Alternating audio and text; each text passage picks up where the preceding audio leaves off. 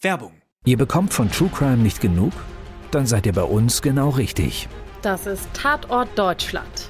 Vom Pistazieneismord über den Katzenkönig bis zum Olympiatentat. Bei uns kommen Ermittler, Angehörige und Reporter zu Wort. Tatort Deutschland, der True Crime Podcast von Bild. Jede Woche gibt's drei neue Fälle für euch. Überall da, wo es Podcasts gibt. Werbung Ende. Das Bild News Update. Es ist Mittwoch, der 9. November und das sind die Bild Topmeldungen. Auf Kreml-Befehl, Russen ziehen sich aus Cherson zurück. Unfalldrama hinter den Kulissen, das steckt hinter Puffpuffs TV-Totalausfall. Deutscher Milliardär liebt deutsche Millionenerbin. Historischer Tag für die Ukraine. Putin gesteht seine nächste Riesenklatsche im Ukraine-Krieg ein. Russland hat den Rückzug seiner Truppen westlich des ukrainischen Flusses Dnipro um die Stadt Cherson angeordnet, wie Verteidigungsminister Sergei Shoigu am Mittwoch mitteilte. Wir verlassen die russische Stadt Cherson, die Teil der russischen Föderation ist, sagte er und begründete scheinheilig, das Leben und die Gesundheit der Soldaten der russischen Föderation waren immer eine Priorität. Der neue Kommandeur der russischen Truppen in der Ukraine, Sergei Surovikin, hatte die Erwartungen schon flach gehalten und schwierige Entscheidungen angekündigt. Zuletzt berichtete er von heftigem Beschuss der Ukraine auf die Stadt Cherson und umliegende Ortschaften.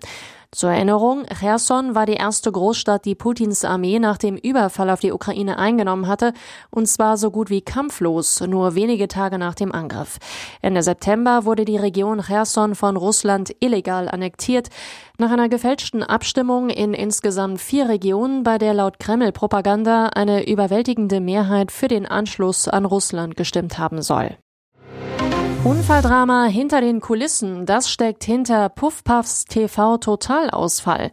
Überraschende Nachricht für alle TV-Total-Fans. Comedy-Star Bully Herbig ersetzt in der heutigen Sendung Sebastian Puffpuff. Der Moderator fällt aus gesundheitlichen Gründen aus. Was genau passiert ist, liest der Sender Pro7 in einem Statement auf Twitter offen, wünschte von allen und von Herzen gute Besserung Puffy. Die Absage der TV-Show am Mittwoch ist die eine Sache, eine andere, was passiert am Wochenende bei der neu ins Leben gerufenen VOG-WM in Winterberg. Das frühere Kult-Event war zwischen 2003 und 2015 ein fester sportlicher Programmpunkt im TV-Kalender, wird nun neu aufgelegt. Auch Puffpuff soll dort im Einsatz sein. Scheinbar kam ein Unfall abseits der Rodelstrecke dazwischen. Wie Bild aus Senderkreisen hervor, hatte Puffpuff am frühen Montagmorgen einen Crash mit dem Fahrrad. Dabei soll er sich vier Rippen gebrochen haben. Zwei Superreiche haben sich gefunden. Deutscher Milliardär liebt deutsche Millionenerben. Es ist die neue Jet-Set-Liebe. Milliardär und Kunstsammler Friedrich Christian Mick Flick und Katharine Burda sollen sehr glücklich miteinander sein, erzählen gemeinsame Freunde Bild. Das Paar war demnach auch schon gemeinsam im Urlaub und schwebt auf einer rosa Wolke. Beide entstammen großen, wichtigen und reichen Familien. Der Großvater von Mick Flick, Friedrich Flick, war Gründer eines Stahl- und Steinkohlekonzerns. Katharine Burda ist die Tochter von Franz Burda Junior, Miterbe des Millionenvermögens seines Vaters, des Verlegers Franz Burda Senior.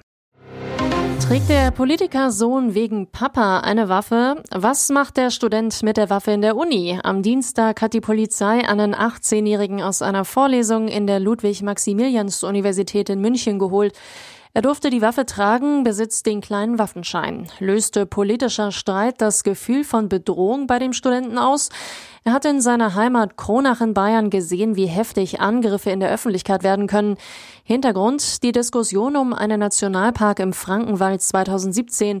Sein Vater, der Abgeordnete Jürgen Baumgärtner, war dafür. Er wurde deshalb hart und heftig von der Landbevölkerung attackiert. Auf Veranstaltungen wurde er immer wieder ausgepfiffen und beschimpft. Und jetzt weitere wichtige Meldungen des Tages vom Bild Newsdesk.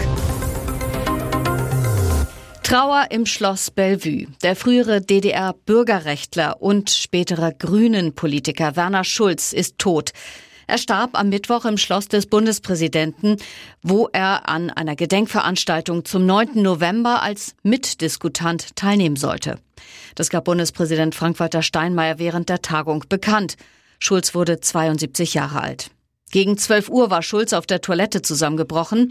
Wie Bild weiß, versuchte Josef Schuster, Präsident des Zentralrats der Juden in Deutschland und von Beruf Arzt, Schulz zu reanimieren. Vergebens.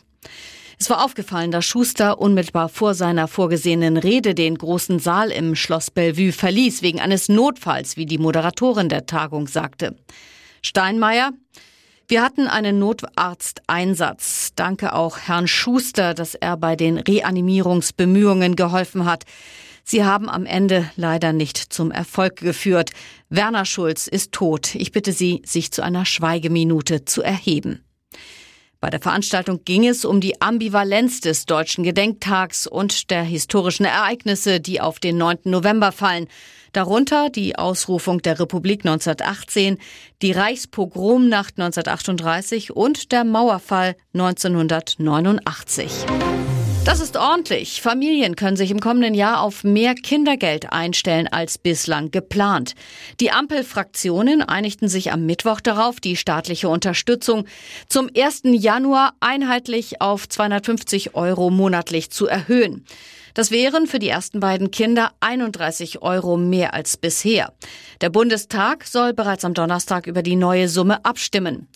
Bisher war zwar auch schon geplant, das Kindergeld wegen der hohen Inflation und der Energiekrise anzuheben, doch war nur eine Erhöhung auf 237 Euro für die ersten drei Kinder vorgesehen. Die Ampel legt bei der Entlastung von Familien noch eine Schippe drauf, sagte SPD-Fraktionschef Rolf Mützenich. Besonders für Familien mit kleinen und mittleren Einkommen bedeutet das eine wichtige zusätzliche monatliche Entlastung. FDP-Fraktionsvize Christoph Meyer erklärte, das ist die größte Erhöhung des Kindergelds in der Geschichte der Bundesrepublik. Ihr hört das Bild News Update mit weiteren Meldungen des Tages. Trotz Rekordgewinn, Post will Briefe noch langsamer austragen. Die Deutsche Post steuert auf ein Rekordjahr zu. Zwischen Juli und September stieg der Gewinn um 13 Prozent auf 1,2 Milliarden Euro. Zugleich will sich der Konzern bei der Briefzustellung aber mehr Zeit lassen. Postchef Frank Appel fordert eine Änderung des Postgesetzes, wonach 80 Prozent der Briefe am nächsten Tag zugestellt werden müssen. Das heißt, künftig sollen weniger Briefe schnell ausgetragen werden. Konzernchef Appel fragte die Gesetzgeber, muss tatsächlich jeder Brief oder mehr als 80 Prozent am nächsten Tag zugestellt werden? Der Manager machte dabei klar, dass er so eine Vorgabe angesichts des sinkenden Bedarfs an Briefen im Digitalzeitalter für nicht mehr angemessen hält. Die Politik muss verstehen, wir brauchen irgendwo eine Kostenentlastung. Die Ampelkoalition will das Postgesetz in der laufenden Legislaturperiode ändern und modernisieren. Mit Blick auf diese für den Konzern immens wichtige Reform sagte Appel, wir brauchen eine andere Regulierung, wir können nicht so tun, als wäre die Welt wie vor 20 Jahren. Heute befördere man viel mehr Pakete und viel weniger Briefe als damals. 10 Millionen Euro gewonnen, so feiert Lotto Chico heute Geburtstag.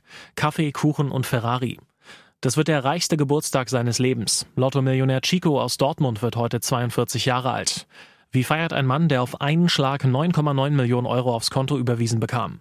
Es wird keine Megafeier, es wird ein Geburtstag wie immer, sagt Kürsat alias Chico, als Bild ihn gestern vor seinem neuen Café traf. Mit seinen Eltern und seinen Brüdern trifft er sich zu Kaffee und Kuchen.